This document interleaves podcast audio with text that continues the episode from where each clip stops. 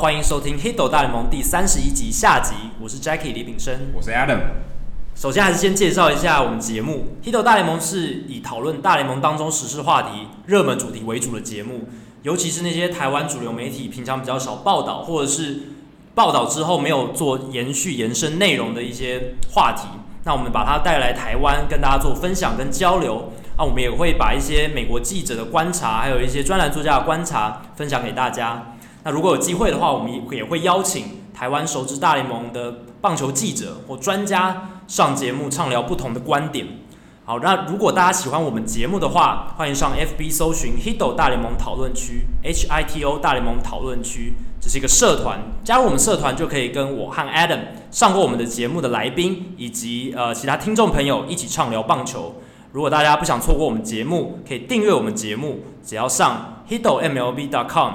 h i t o m l b. dot com，我们的官网上面就有详尽的解说方式。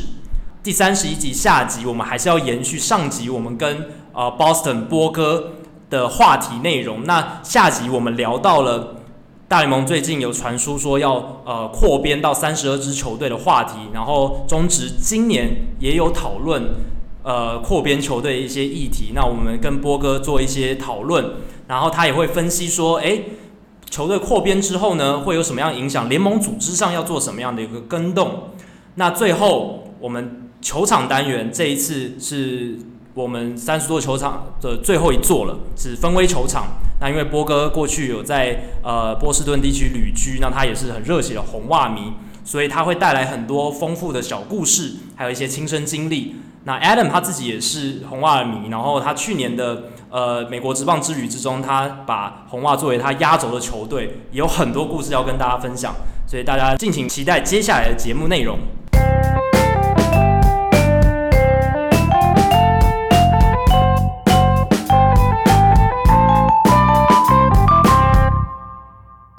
那过去博科其实有在职棒联盟服务过，然后对一些联盟的组织相关的规定算非常熟悉。那我们知道中华职棒今年有在讨论要不要扩编，然后美国职棒这边也刚好在讨论要不要扩编到三十二队。那传出说可能会在有八个城市这样考虑，然后蒙特娄跟波特兰可能是最有可能的。对，那波哥不知道你怎么看中美国职棒的这个扩编，然后是怎么样会想要让他们扩编，然后中华职棒在学习上，或者是呃仿效人家的经验上，有没有什么地方可以借鉴的？呃，先看美国之棒这块好了，因为美国之棒上次扩编是一九九八九八年开始，但九七年选秀。对，然后从那个时候到现在也应该二二十二十二十年了，对，都没有再扩编了。啊，那其实从一九六六零年代初到最后一次扩编，加了总共十四个球队。对，哦，那段时间非常多。对，那段时间非常，因为其实，在那个之前，维持了十六队非常非常久的一段时间。对，就是两个联盟各各八队这样子。那一般来讲，其实在美国职棒的一个扩编，第一个其实就是市场的需求。哦，那第二个市场需求其实也牵涉到一个一个状况，就是说你人口的一个成长。你这个地方的人口已经成长到够支持一支职棒球队了。啊，那这样子一个一个扩编的机会就可能会出来。当然。有的地方，有的状况是联盟要出来丢一些讯息，就是说，哎，我们我们现在有希望可以扩编啊。有的是他自己会去去投石问路看，因为因为其实现在因为现在美国这种状况就是说，单一家族去经营球队已经越来越少了。对。哦，现在都是比如说，好，我们三个人，我们各拿，比如说十亿美金出来，对，是应该不够。好，Anyway，我们各拿一些钱出来，然后我们。组成一个公司，就是像红袜队，就三个人一起拿钱出来，然后再有这样的一个状况，有这样的一个先成型之后，再去找更多的钱进来。那大家是以投资的一个方式来看我们成立一个球队的事情。当然，这个投资有赚有赔啊，这个是后话。但是大家是用企业投资的方式，我们合资成立一个公司。不管是我去买要卖的这个球队，或者是我成立一个新的球队，当然成立新的球队会比较手续会比较繁杂一点，因为好，就算如果你是要美联的球队的话，那美联要四分之三的的同意，好，然后国联那边的话就需要呃多数的同意，好，那你在这个联盟里面，你还会碰到一个被你影响最深的那个球队，就是你你的球队就在他附近，马上影响到他的市场的这个球队，他要同意，那你或许要给他什么条件？好，那当然，有的可能是呃转播上面的条件，然后有的可能就是直接现金上面的条件。其实美国职棒现在三十队里面，它在划分经营的区块，其实不是不是一周一周这样算，它是一周加上。县或郡，他们其实算的非常非常细的。他会算到说，其实你看，像波士顿跟纽约，哦，我想跟纽约是包括洋基跟大都会，因为他们两个的是是重叠。对。波士顿跟纽约之间，哦，当然麻州不用讲，就是全部都是红袜队。纽约州也不用讲，就是那个中间有什么？有康乃狄克州，哦，这边怎么分？对。当然，在经营球队的区块上面，当然。这个美国职棒的规章会很明确的说，哦，这个州的这个县、这个县、这个郡属于你。那当然，你最后经营的怎么样？很可能比较靠近麻州的康乃狄克州的人还是很喜欢洋基队啊。那那个是经营的那个成果，但是它有划分，就是说你在整个宣传的时候，这不是你的地盘，你就尽量不要过去，那大家互相尊重。那所以会被你影响到的那个球队，其实他就必须要同意。他要直接要同意说这个新的球队在哪里？那刚刚其实你提到有八个球队，那现在有两个球队是比较呼声比较高，一个是 Montreal。那这很简单，两个理由：一，他本来有球队；二，当地的政治人物支持。好，那我我讲政治人物而不讲政府，这还是有点不一样。因为其实在美国职棒来讲的话，呃，你要一个新的球队，好，不管说你是新的球队进来，或者是比较我们比较常看到的，我要一个新的球场。的时候，政府不会帮你出盖球场的钱，但是政府可以帮你铺好去球场的路，哦，那边一带的所谓的基础建设，政府可以帮你做好。我还记得很久以前，当然这个有点远，就是，呃，红花队曾经要盖一个新球场，不过那是一九一九九九年的事情，哦，那一届在很久以前，那个时候是，呃，陈金峰去打第一届的未来赛那一年，红花队连模型都拿出来了，整个 project 要六亿。美金啊，对，那红花队只要去筹三亿多，将近四亿，那政府这边会投资将近三亿的钱，帮他把旁边的东西，因为那个时候红花队那个案子是要用红袜队现有球场隔壁的那块地，嗯，哦，那块还是市区的地，还是市区市区的地，那为什么可以这样做？因为红袜队那个球场是红袜队自己的，哦，这个跟其实很多球场现在就不一样了哈，现在有很多球场是。呃，市县市政府的公有地，公有地，那他可能就是，虽然说是公有地，我租给你三十年这样，我租给你五十年这样，但是那块地是红袜队自己的地，好，所以他可能就是用他这个地去换隔壁那个地，哦，然后但是旁边的交通什么通通要重新做过，当然这个案子后来没有成，但是现在大部分的状况都是这样，是这这个公部门会帮你出一部分的钱，但不是投资在你的球场上，那有的时候公部门还会。去拥有你这个球场的股份，这也是可以，因为这都是条件。有些还要靠税收的。哦，一定会有税收了。其实几乎所有的新的球队里面，因为新加入的球队要盖新球场嘛，对，盖球场的钱很多都从两种税去拿，一个是旅馆的税，一个是烟酒的税。哦，所以可能我这边有了新球场之后，可能接下来十年我的烟都会比别人贵，贵一块两块。我接下来的这十年或十五年，我的旅馆都会加一个特别的税，也是多个十块二十块。哦，这每一个房间、每一包烟都是有贡献的。哦，所以这个是透过公部门的方式来这样做，因为你要加税，一定是公部门才能够同意的事情。那你自己要去筹钱，啊，你要去跟银行借，你要怎样，那是你家的事情。啊，所以是两块这样来做。那人口多了，那我刚刚讲蒙特利，呃，蒙特以前有球队，啊。那今年球季一开始的时候也打了个热身赛，对啊，因为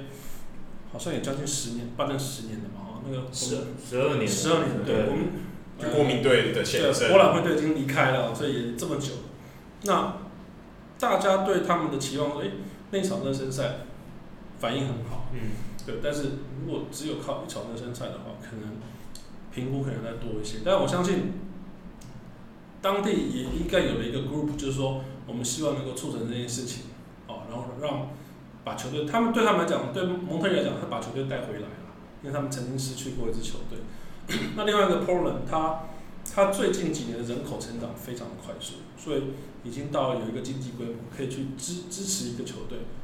而且它也是相对呃在好像等于说全美国当中呃没有球队的几个大的媒体市场里面算是排名很前面的球队的一个地方，所以有这样的一个条件，媒体的条件、人口的条件、经济上面的条件，那现在就看有没有人要出来筹这笔钱，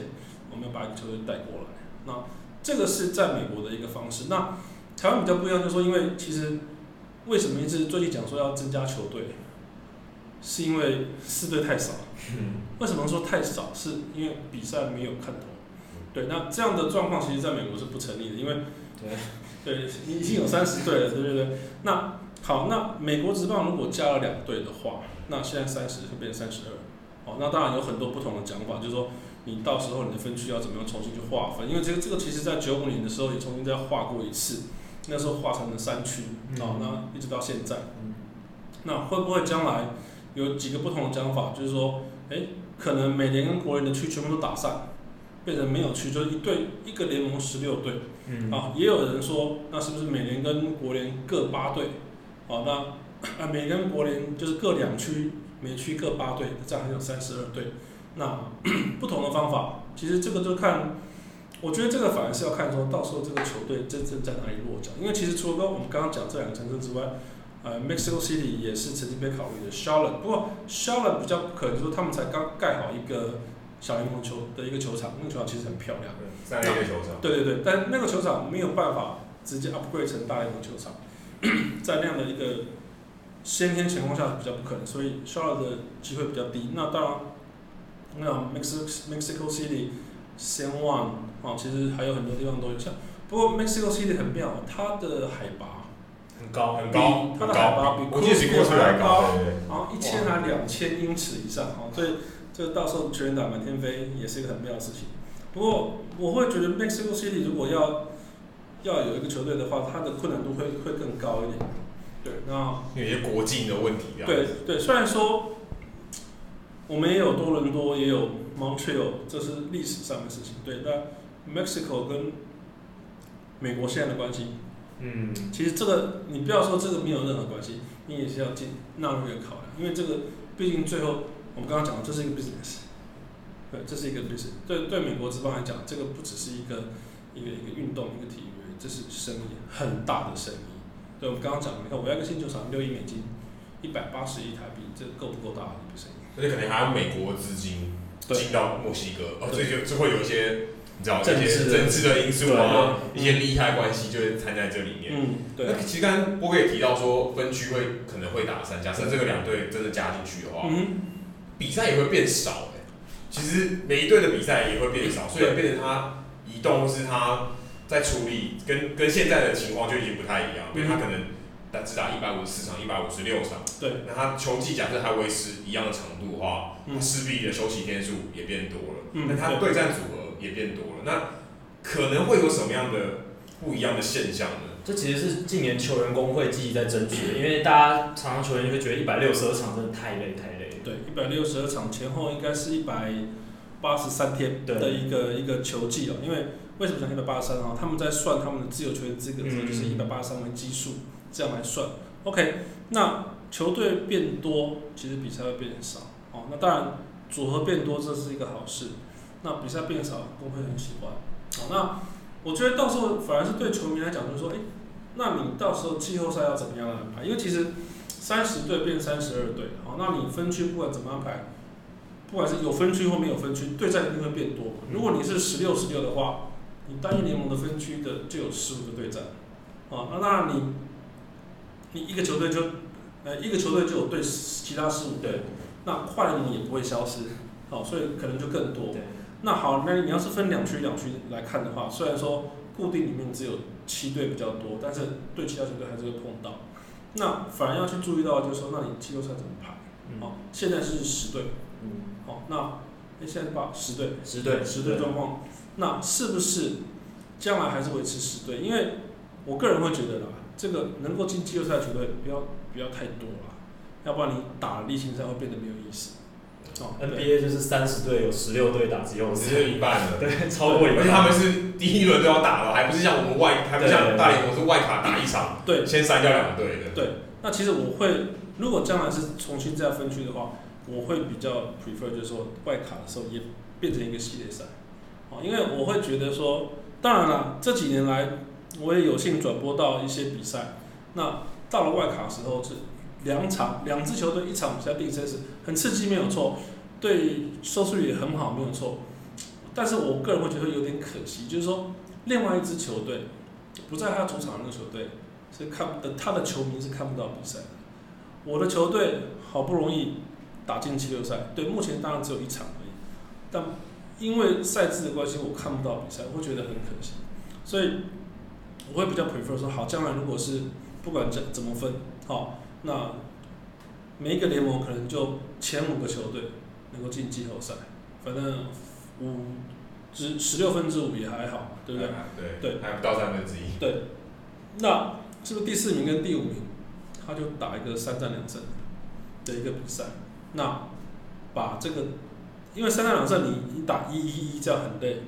所以我就觉得说你打一二，就是第一场比赛先在那个成绩比较差的地方打，然后第二场比赛再到成第四名那边打。那如果打成一比一平手的话，那第三场比赛还是在胜率比较高的那个球队，这样主场优势就出来。对，那我觉得可以这样，因为我会认为说，其实我们刚才讲到说比赛的调度哈，LDS 怎么样跟 LCS 不一样。那我觉得在棒球比赛里面有系列赛的感觉，我觉得是很重要，就比较有明天。对，所以我有调度的。对，就是打一场没什么调度。对，因为棒球比赛是有调度的比赛，所以我会认为说这个东西如果可以变成说是一个三战两胜制的，你你要把它弄成五战三胜，我也不反对，但是这样可能时间会拉的比较长，对，季后赛也不要拉太长这样子。那三战两胜，我觉得这样其实是一个。我觉得是一个可行的方案，不过我觉得这个最后还是要看，先从源头来看，就是到时候这个确定有没有要扩编，有，好，那谁，好，那谁，这谁跟谁进来之后，他整个要改成什么样的一个状况？因为就有人提到说，每把纽约都拉到同一个联盟来，但是在不同区，但也有人说把两支纽约球队都放在同一个区里面，这个其实也都是可以。也都是可以讨论，但是这个最后最后分区啊什么，这还是要所有球队老板要同意。嗯，哎、可是如果他们放在同一个联盟或同一个区，嗯，这样就不会有世界大赛是地铁大战的情况。对啊，这样这个是好，这对于大联盟说，哎、欸，我要炒作话题，这个好像不是好事，对不对？呃，对啦，但是我觉得有时候还是看看，就是说，因为。当然，地铁大战是是一个话题啊，但是那他如果说在只能够在总冠军赛的时候出现的时候，那他的吸引力有多少？或者是他如果可以经常性的在嗯例行赛里面出现的时候，他的吸引力有多少？我觉得这个可以去讨论。就是说，纽约纽约不管怎么样，还是会两支球队。对对，支持大部分人绝对不会去支持两支球队。对，这两个永远都会是对头。那让他们经常有话题，或是久久一次话题。其实我觉得这个东西，现在好像今每一年他们都会跨例行那个跨联盟比赛的时候，例行赛的时候，嗯，几乎好像都会排地理位置近的关系，对，因为会排至少各各到对方主场打一打一个系列赛，因为至少都会有大概五到六场六场，对对对对，所以如果如果没有那样的状况，我们可以用这样的方式来比。啊，那如果我们用别的方式让他经常打。他如果他如果甚至在同一个分区里面，假设两个都在美联的东区好了，哦，或者搞不好到时候叫做美联的北区啊，有可能，对啊，北面它是靠北边，对啊，哦，美联的北区，那那那也很好，说不定一年要打个十场。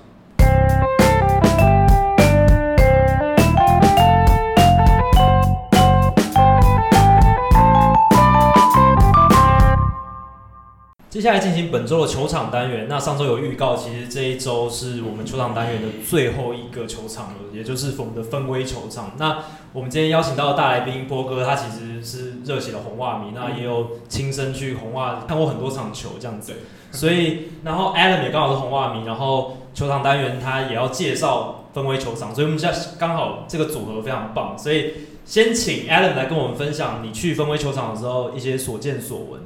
其实我大家如果有注意听我们的节目的话，从我从第一第一第一集第一个球场一直到最后一个，大家发现我把红袜队放在最后一个。没错。那其实就是我这个旅程，我想要一个，就是我自己排的嘛，一个最好的据点。刚好那一场比赛也是鸡袜大战，然后是 David Ortiz 最后一次在 Fenway Park 对洋基队。不过那那天很巧，那天我早我中午的时候看看 Twitter，发现哎，Ortiz 去那个爱国者队开球，我想说糟了。他今天不会上，就他真的没上，就想说，哎，我千里迢迢来看 Ortiz 打最后一场比赛，在 Fenway Park 对杨基，就他没上，不过好险，他最后有听到我的声音啊，他最后有上上来打 代打被三振这样子，但还至少有看到这件事情。那除了这个以外，我想跟大家分享一个，就是你可能在 Wikipedia 或是在任何资料上找不到的，就是你怎么你大家大家有对二零一三年那个警牛棚警察有印象吗？Bubba Cup 嗯，哎、欸，他其实是他不是一个偶然在那边出现，他是常驻的一个警官。对，对你如果你去球场之前，大概两三个小时之前，你可以在球场外面看到他们在开会。那个时候你可以跟他照个相，因为我自己有去跟他照个相，就是你认出他叫 Steve Hogan，所以你说 Sir Hogan 可不可以给你照个相？嗯、所以基本上你是有机会可以跟 Hogan 先生照个相，而且他一定会用他招牌的姿势，一手握拳。一手是手张开跟你合照，对，他非常专业。他会变有名，就是因为那一年每年冠军系列赛，冠军系列赛，然后 Torii Hunter 要接一个飞球，然后跌到牛棚里面，他的双脚跟他的双手形成一个 W，对是一个 W，就是 Win 的一个缩写。从此爆红，所以 Ortiz 打出那支全垒打，所以这个这个景观非常红，但是也不会有球迷很一直跟他拍照。所以如果你是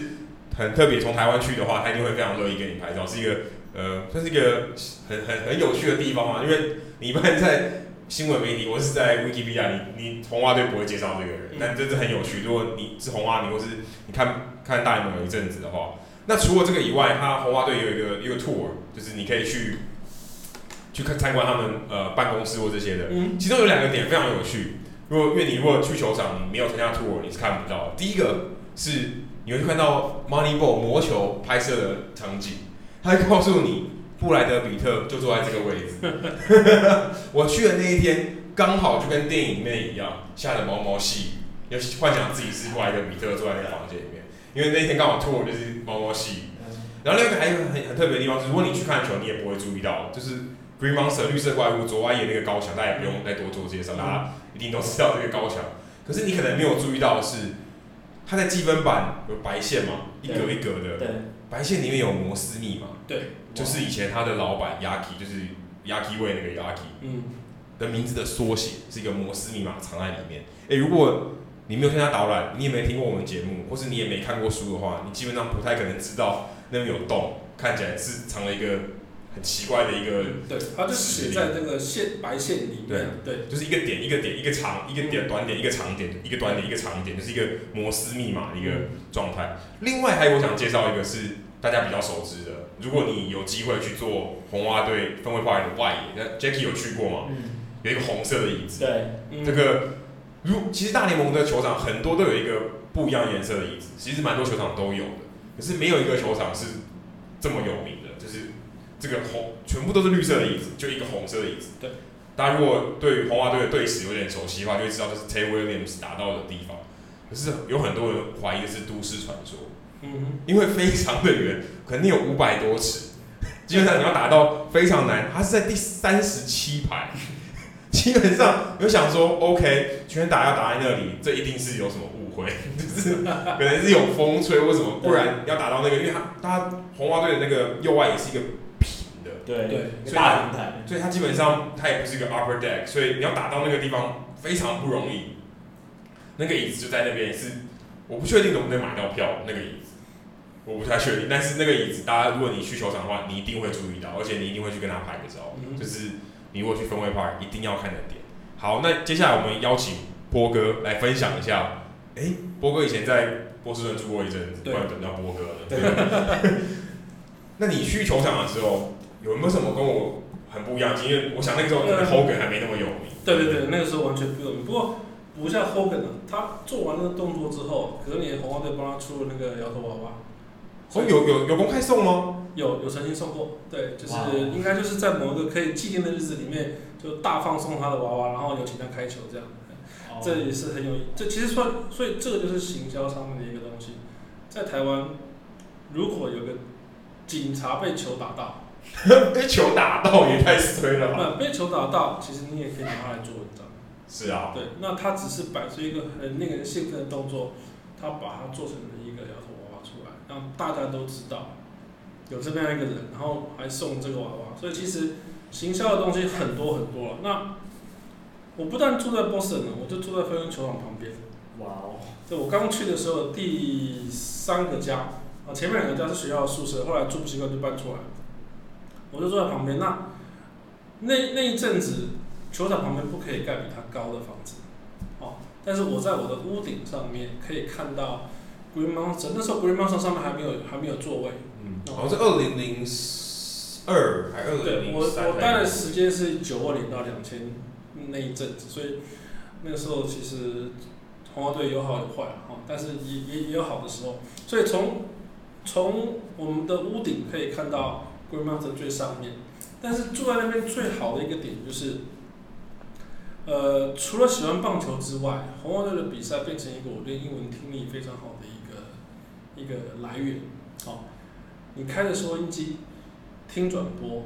那因为转播的讲的英文其实会比一般讲的再快一点。当然讲的最快的是 hockey 跟 basketball，跟 NBA，它节奏很快，对，它节奏非常快。但是你就慢慢听。那我我习惯是，我的客厅刚好是面对着 Fenway Park 的，就是右外野那边，嗯、所以有比赛的时候，我的客厅我就不开灯，我让水银灯就这样泄进来，然后我开收音机听，然后呢，不管怎么样，那个观众的欢呼声都非常非常的清楚。我可以从我把窗户打开，我就可以听到窗外的欢呼声；我也可以从收音机里面听到欢呼声。如果他那如果那个时候我的听力不好，讲太快的话，我就去房间里面看看转播，刚刚发生什么事情。对，所以那对我来讲是一个很很怀念的经验，就是说我坐在一个很暗的客厅当中，我让球场的水银灯泄进我的客厅来，让我听着广播。因为其实我到现在还觉得。欣赏场比赛，广播是最好的媒介，因为它让你有无限的想象。当然，那个主播要能够，要能够，能够把这个场面叙述得很好。你想，他要去能够叙述出那个白色的那颗球在夜空里面画出来那道线，然后你要去想象那个怎么飞，你怎么想它就怎么飞。所以我觉得那个是一个第一个很值得怀念的一段日子，就在那边听听棒球学英文，好，对不对？然后另外一个就是我在一九九九年的时候有去采访，那时候我其实已经快回台湾了。我那时候去采访了明星赛，因为那个时候是在一九九六年明星赛在波士顿，非常经典。对，然后那时候我已经不住在我原来住的那个地方，我住在郊外，嗯，所以我就是开车进城，然后去采访。呃，有几个点，第一个那一年，呃，陈继峰有参加那个未来赛，那是第一届的未来赛。然后那个时候红花队里面还有一个大家友和。老大，这个可能要。他最近还有要回来大联盟，我记得今年年初的时候还有说他有想要变成他变成蝴蝶球投手，嗯、就想要回来大联盟。对，然后那个时候其实他也是入选了这个未来赛的选手。日本记者蜂拥而上，因为大家友和那时候是红花队唯一的日本选手。陈金峰是被选为未来明星赛的选手，台湾选手唯一一个。啊，采访的记者也是只有一个，就是我。对，啊，那年的时候是第一次见到陈金锋，啊，不怎么讲话。对，所以那篇采访写的比较辛苦一点。对，那我是透过不断跟他的翻译聊天写出来的篇稿子。所以其实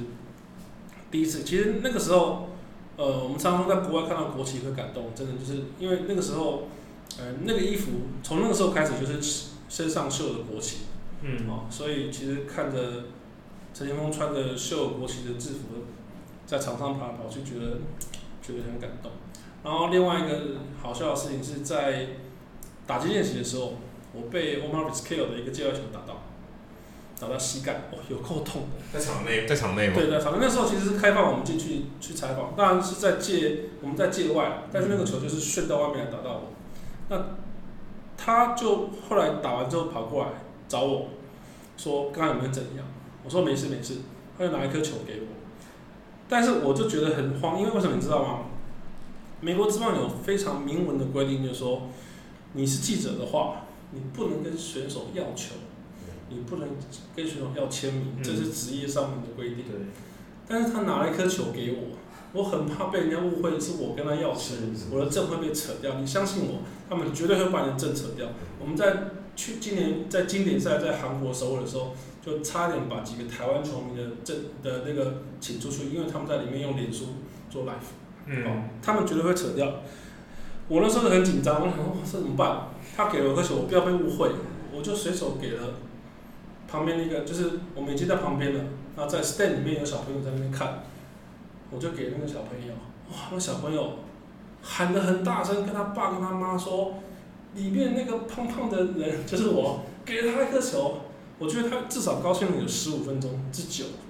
对，我觉得那个那个给我的感触也很深，就是说小朋友来看，虽然我不是任何的明星，他也不知道我是谁，啊，就那个胖胖的那个东方脸的家伙，给了他一颗球，他觉得非常的开心。我觉得那个也是一个，但是在明星赛那那次看到 Ted Williams，哦，那那个真的是令我很感动的一个一个时刻。嗯，在那个前之前，呃，波士顿有一个那个隧道开幕。机场通到市区的隧道就在那个 Williams Tunnel，嗯，对，我为那个开幕，因为他有去参加开幕典礼，我还为那个开幕翘课去去去看他，然后还有握到手，然后握到 Ted Williams 的手。有哦，我跟你讲，那一年一九九九年，我握了很多人的手，因为那年有个 All Century Team，如果大家还记得的话，那一年就是一整年当中，那特别是在明星赛的时候，把整个呃这个票选单全部都亮出来。给所有的球迷看，然后大家在那个时候开始票选，然后到了年底世界大赛的时候介绍球迷票选出来的 All Century Team，嗯，你能想象得到的人我都看到了，然后我也都去握手，因为因为我跟你讲，其实从那个角度来看，我不太能够去想出来说我真正去采访他们什么东西，因为光因为毕竟从事，其实我也不是真正的从事媒体这个行业。我是刚好有地利之便去采访这个比赛，当然，而且那次的重心是因为陈金锋的关系。当你看到那些选手的时候，你第一个觉得我是全世界最幸福的棒球迷，因为我看到了这么多人。你可以回去翻一翻那些名字，只要没有死的，几乎都到了。Yastrzemski 哦，那个都还算。那这是红袜队的，一定有的。对对对对对，那个 Williams 也到了啊，连连那个 Pete Rose 都到。嗯哎。嗯。反正很多很多很多很多，那就会觉得说，哦，这样的一个规模，美国职棒的一个在美国人心目中的一个生活里面的一个地位，然后他们有这么长的历史，然后造就出来这样子的一个一个一个盛会，我觉得非常感动。然后那年最后一个在明星赛的记忆就是，呃，他们同样有那个战机飞过去嘛，嗯，但我记得那年那年他们飞的特别低，因为其实波士顿的高楼很少。真正可以被在那个时候被称号的只有两栋，那那个时候他们就有说，那个战机为了要飞 Fenway Park 飞得特别的低，那当时因为我们不是一般一直在那边采访记者，所以我们没有正我们没有一个很好的记者室可以做，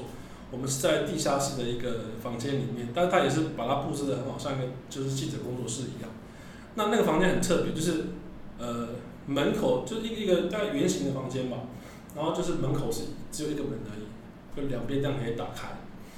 然后我们在战机飞过去的时候，我们坐在那个里面，然后你就觉得那个战机的声音好像在那个门口千军万马一样要冲进来那种感觉一样，那真的是很那个。啊，最后一个跟那个有关系有关的故事就是，整个都结束之后，那我们也去就吃一点东西啊，因为比赛完之后有有一个 party。那那其实是给记者的 party，所以就可以看到一些有名的记者，Peter Gammons 等等的，哦，就去聊个天啊干嘛。然后，因为我的车子是停在河的另外一边，Charles River，对，Charles River 的另外一边，我停在 Cambridge 那边，我就走过那，因为那那时候已经太晚了，所以也没有什么车可以坐，然后我就走过那个桥，那个桥其实也蛮长的。那一天，红袜队的球场是彻夜没有关灯，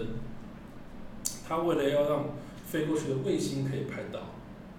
一个很漂亮的 diamond，所以它彻夜不关灯。但是当你走在河的对岸，你去看那个球场的灯光的时候，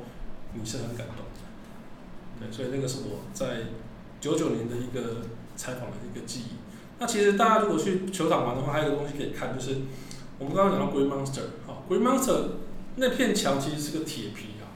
哦，那铁皮很多，我们看到很多打到左外野的球，打到铁皮上掉下来变成二垒安打啊，那是规则，但是你可以看到铁皮上面有很多凹洞。曾经就有一个广告，就把那个整个照片用很高解析度拍下来，然后就当然那个应该就是够虚虚拟的内容，就是说这个洞是是哪个有名的球员打，那个洞是哪个有名球员打。当然你就可以想到说，在这面墙，第一个那片是没有换过的，第二个，然后如果大家有去玩的话，一定要想办法去那个积分板那个小房间里面去，就是 Manny Ramirez，Manny Ramirez 的保那个对对对小房间，对对对，他休息的地方，那地方其实很暗、很小、很旧，呃，几乎可以说是很脏，但是你要进去，那墙上有太多人的签名，对，你一定要进去看，对，是一个很值得去的地方。那另外，飞轮法有一个缺点，它的椅子有多小，对我们这些体积比较大的来讲的话，真的是坐起来不是很舒服。嗯，对。因为如果你坐的是他们一百年的那个木头的椅子，对，那就更不舒服。对，因为那很小，而且我我自己坐的时候，我选的是更前面一点的位置，所以没有坐到那个百年木椅。哦、但那个木椅真的坐起来非常不舒服，因为我们在导览的时候是坐那个木椅，哦，真的、嗯、很小，你坐下去真的觉得很想要起来。很窄，很窄，而且风威派大家知道是超过百年的一个球场，是很多柱子，所以你有很、哦、你有很多位置是你看不到投手的，对，还有第二层看台很低，所以你如果坐在内野比较里面的话，你就看不到飞球了，有有点像新庄棒球场，对，比新庄更糟糕，对，但是坐在柱子后面的票并不会比较便宜，便宜一点点，它上面还会对，它上面还会印说。这个位置是有挡道的，你要不要买那是你家的事。对，对，你在买票的时候会告诉你。对，就是对对对对，我有一张，我记得我有一张票，我我都还留着。其实我我在波士顿这么这么些年的一个时间，我就看了每一张运动的票，我都有留下来。不过现在我就我就我特别想问一下波哥，嗯，现在因为我自己去看球，看这个快四十场比赛，嗯，其实他真的要呃买票的。就是现场买票，我我完全没有，我都是靠网络买票。然后现在有些甚至鼓励你不要去用纸本的票，对，他就是就是 OK，你就拿条码手机拿扫一下，就跟高铁逛过去一样。对对对。可是这样是不是就有点像老派的看球的那种纪念性啊？就不见。没错啊，我绝对会去买票。而且当然，嗯，因为过去几年，要像我一四年的时候，还有去过一趟波士顿，那我那时候有请朋友帮我呃。拿票，对，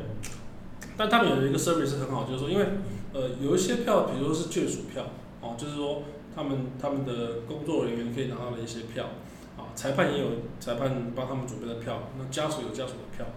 那他们帮你准备票的时候，上面都会有你的名字，所以这个其实是很值得。哦，虚拟的票也有名字，嗯，就是用因为我们我用二手网站买嘛，其实看到原来那个人，因为他买机票那个 season ticket 的 holder 是谁，哦，看到一个呃陌生人的名字这样，等那那而且你你会看到 Facebook，你会看到它票面的价格多少，那你买的是多少，所以你会知道你到底你赚付了多少。没有，呃，对，但我买的基本上都是低于票面价值，因为二手网站它通常只要你不是非常重要的比赛，基本上它都是比较低的，对，所以你可以买到比较便宜的票。那另外还有，我想我好奇波哥在那边到底听了多少次《Sweet Caroline》？其实没有，其实没有，因为我两千年就回来了。哦，那时候还没有这个传统，对，对啊，那时候还没有。可那你就是那二零一四年去的时候？有有有有有，有。那年其实那场比赛很妙，我想大家应该还记得，那场比赛是刚好是也是红对对洋基。我那次去美国玩，其实是先去纽约待了两天，然后再回波士顿。那我在纽，我在波士顿租的车开下去，然后那个柜台人一看我拿台湾护照，他第一句话问我说：“你有看棒球吗？”我说有。我想说我在职棒工作。他说第二句话他说：“去年 Manny Ramirez 去你们那边。”嗯。哦，然后就讲了好多好多东西哦。他就是个大球迷。嗯。然后后来还送我导航，就是租车的地方还送我导航。所以这个其实那那场比赛印象太深刻。那场比赛刚好是应该是马拉松的隔天，我去看比赛，然后那场比赛是 Pineda 在脖子上哦，奶头的那场比赛，对，所以那场比赛其实印象很深刻，印象非常深刻，而且我们就坐在那个就是有工作人员区的那个地方，就看到很多人就在就在骂。那不过那场比赛到后来是全场都在骂一个人，所以这个也是很那个啊。我还看过一场比赛，那个时候是呃零几年我忘记，呃不要几年，一九，反正就 Clemens 回到 Boston 的那场比赛季后赛，就我们唯一赢的那一场。对，你就看听到三万多人同时在骂一个人，对，所以其实看过的比赛印象都很深刻。那 Dirty Water 是什么时候开始的、啊、？Dirty Water 因为他们比赛如果赢球就会放 Dirty Water，有点像洋基会放 New York New York 嗯，对，嗯，哇，这个你有听到吗？印象中好像也没有哎、但是其实这个其实现在的状况就是说，你去看比赛，因为我到后来很多比赛是以记者的身份去看，所以九局的时候就没有对，就赶快把东西收一收，嗯然后就准备要下去这样子。所以其实有时候并没有太注意这些，但是我更怀念以前看比赛那个时，就是以一个球迷的身份看比赛的时候。而且你刚刚讲那个红色的那个位置，我们其实以前常常在那附近坐，因为那边的票最便宜。对啊，右外野。所以其实常在那边坐，然后每次我台湾有朋友来，我就带他去那边坐。我这个椅子是多么重要，多么重要，你们一定要跟这个椅子拍照。对，右外野那边会比较便宜，应该是因为如果是五场的话，那个太阳晒下去真的是受不了。哦对对对对因为我去的时候，我就是下午五场，然后去看那边，就在坐在右外野，然后看了大概两局就受不了了。我因为我看那边很多人都打着赤膊看比赛的，因为实在太热，所以我就后来就到夏天去的嘛。夏天的时候去，暑假的时候，对，所以真的是。其实，在那边住那么久，其实大概每一个区大家都有做过。那有我好奇，有做过 Green Monster 吗？那时候还没有 Green Monster。对，后来才是去的时候有去对，。后来才没有没有，我后来就是坐在 Burnett 后面这样子。因为我我我看 Green Monster 的票价，呃，座位区，大应该是对座位区嗯至少都要四百块起跳，相当于台币破万。而且如果 OK 你想要去看一下，基本上也是不行就是在比赛中那个地方是你连路过都不行，嗯，对，不让你路过，除非你参加导览。可是导览的时候那感觉不一样，因为没有比赛。对啊，你没有感觉球会飞过来那种感觉，就没有。所以如果 OK，听众朋友，如果你有一点点闲钱的话，可以去完成这个梦想，因为这个真的蛮不简单。虽然它 CP 值蛮低的，嗯，因为它在一个很高的地方，对看一个很远的球赛，但它非常贵，然后它非常冷。对，非常冷。对如果你是在，其实你不管在哪个季节去，那个地方其实都蛮冷的，特别是在四月，其实五月都还算冷，然后九月、十月那边更冷，都是波士顿就是一个很冷的地方。而且它不是一个，它它的那个座位是一个板凳，对连靠背都没有，那很不舒服。就是，然后你要去买个东西，也要绕很远，所以那个地方其实我会推。荐一个地方，就是在右外野的二层的看台那边，就是如果我们如果看转播的话，看到后面写一个 Budweiser 那个地方，嗯，哦，那个地方其实是一个很大的平台，然后它它的栏杆前面就只有一排位置而已，那是一个给大家走动的地方，啊，那个地方的位置应该是没有固定的票的，就是你买了饮料就可以去那边坐，买饮料就可以去那边坐，所以那个地方其实对它离球场其实也是蛮远，它就在右外野的，你往下看其实是观众席，观众席前面才是牛棚。那个地方，但是那个地方的视野看起来就是你可以看到整个氛围趴的一个样子，所以我觉得那个位置其实还蛮适合的。然后那个地方可以，就是说你不管买什么样的票，你都可以在比赛过程当中走到那边去。就是一个喝酒的地方。对对对，我去，我记得我去的时候，那个时候后面不是有，他们不是有一个 Dunkin' Donuts 的哦，牌子嘛？对那刚大家有记得说，我去看的时候是 David Ortiz 最后一次在红袜队的球场对洋基队，因为他其实不是最后一场，因为他最后一场是对蓝鸟队在在氛围 Park。嗯，那个时候 Dunkin' Donuts 是说也是 DD 嘛，对不对？对，后来变 David Ortiz，非常酷，他的字就改成 David Ortiz，然后是用 Dunkin' Donuts 那个配色。的，姿势，对，就非常非常有趣，就是你看到很多橘色，对，你看到他们其实，在球场或这些小地方，然后它有一些花样可以玩。对。就是大家如果去球场，因为我们现在球场它已经结束了嘛，他去球场的时候可以观察这些，我觉得这些小地方其实蛮有趣的，尤其如果有空的话，可以参加球场的导览。对，球场导览其实我觉得大家一定要去，因为呃，特别是在没有其实非球季的时候，那个导览其实反而还是都有持续在。对。那很多有有的球场会让你进休息室，有的球场不会让你进休息室。可是如果能够进到休息室的话，其实就可以去看。不过不过我发现他们都不让你进去主场的休息室。哦，对。他只让你去客场，你可以看到客队的休息室相对就是比较简陋一点，嗯、那就是比较正常一点。那主场的，就会因为他们等于他们自己的家嘛，对，就很华丽这样，所以他们就基本上来讲，主场休息室都会比较乱，因为他们的东西就是直接丢在那边。哦，对对对，因为他们都好像就寄乌龟就放在那边，还不是三天来打打包就走了，嗯，所以他们东西都留在那边这样。好，那球场单元今天就到这里，非常感谢波哥跟我们分享这么多独家的故事，真的是非常感谢波哥。